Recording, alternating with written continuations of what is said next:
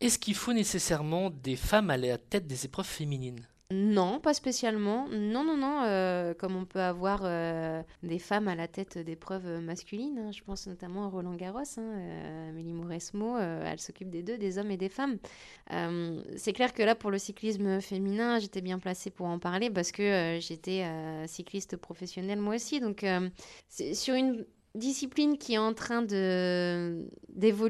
de, de se performer, euh, c'est clair que c'est bien d'avoir quelqu'un qui a vécu aussi l'envers du décor et euh, pour voir aussi l'évolution, pour connaître les contraintes aussi euh, qu'il y a eu et qui existent vraiment, parce que euh, on connaît le cyclisme masculin, mais c'est pas du tout les mêmes contraintes dans le cyclisme féminin. Donc c'était quand même bien pour cette épreuve d'avoir quelqu'un qui a vécu de l'intérieur ce qu'il fallait améliorer. Je vous pose la question parce que c'est aujourd'hui un sujet sociétal. Oui. Aujourd'hui, euh, euh, pour les femmes, d'avoir plus de place euh, dans des postes à responsabilité, d'ailleurs, de, de- dans Oui. toute discipline et de, de, Moi, dans plein, de choses. J'ai une phrase vraiment qui m'anime et, et que je répète souvent, mais euh, c'est pas une question de genre, c'est de placer les bonnes personnes à la bonne place. On se trompe de, guerre, hein, finalement, le nœud du problème, moi, ça m'intéresse plus euh, euh, le sujet où les cyclistes féminines n'avaient pas encore un salaire comparé aux hommes, plutôt que de savoir s'il fallait mettre des miss ou les, les interdire. euh. Je reviens à votre rythme de vie. Est-ce que vous êtes épanoui aujourd'hui?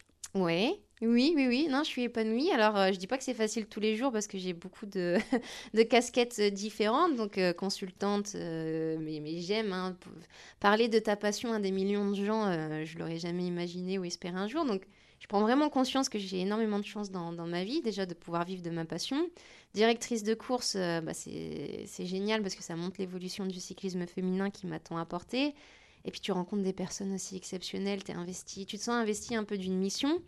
Et puis j'ai quand même une troisième casquette, c'est celle d'être maman, Voilà, qui est pas la, pas plus simple pas- à, à gérer, hein, parce que quand je rentre du boulot euh, fatiguée, euh, mon petit bout de deux ans, il s'en fout, hein, il faut que j'aille jouer avec lui. Donc euh, voilà, moi, moi je considère vraiment avoir trois casquettes, mais trois casquettes que j'adore.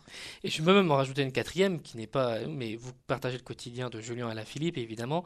Est-ce que votre passé d'ancienne coureuse, vous êtes dans cette relation? On sait qu'aujourd'hui, euh, une saison euh, d'un coureur professionnel, la vie d'un coureur professionnel, elle n'est pas linéaire, il y a des hauts, il y a des bas. Il faut aussi euh, gérer ça, en fait, aussi, Ah, je dire, sais de quoi je parle.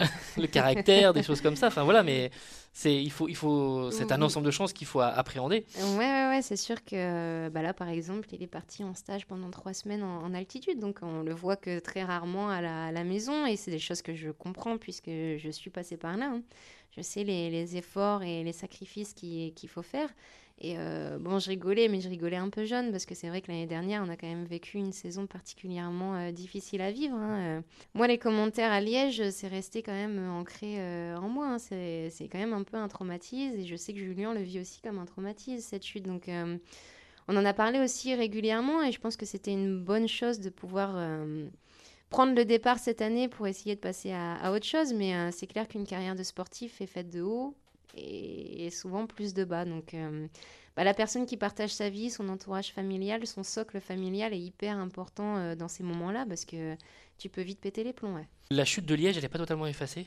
Non, et je pense qu'elle restera euh, à vie parce que, parce, que- parce que des, des chutes, ça fait partie du vélo. hein. Même moi, quand je commente ses performances, et que voilà, il y a une grosse chute.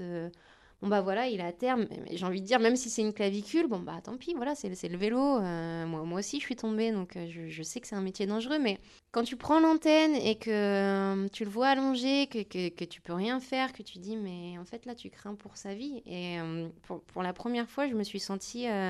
pas nue face aux gens à me dire mais je, je sais pas ce que je dois faire, j'ai perdu mes moyens et en même temps c'est je pouvais pas jouer la comédie non plus donc euh, ça s'est senti à, l'antenne et, par- et pardon pour ça. Et euh, bon j'ai eu des nouvelles très vite qui au début étaient pas forcément rassurantes puisque le médecin de l'équipe il pleurait au téléphone. Donc là je me suis dit mais c'est pas possible c'est quoi ce cauchemar?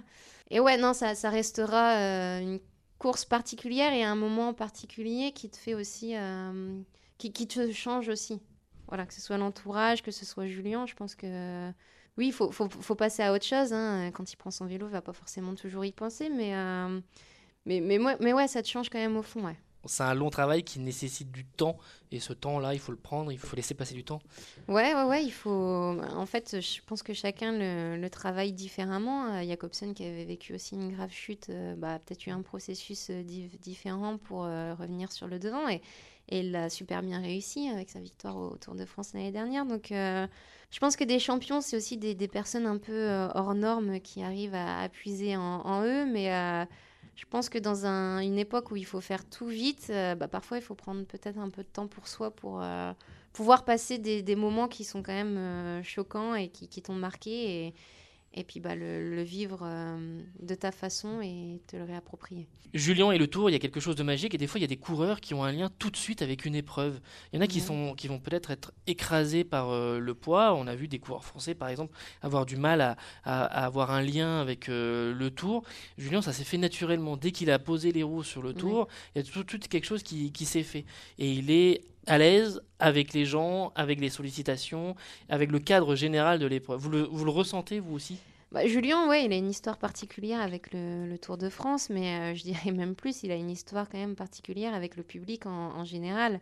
Là où, beaucoup de personnes l'aiment, c'est parce qu'il euh, il joue pas la comédie. Euh, on le voit sur le vélo comme il est dans, dans, la vie. Il aime sincèrement les gens, il aime être au contact c'est quelqu'un qui donne euh, beaucoup et euh, bah, ça se ressent et le public s'y trompe pas. Donc euh, c'est vrai que l'année dernière, il n'y a pas participé.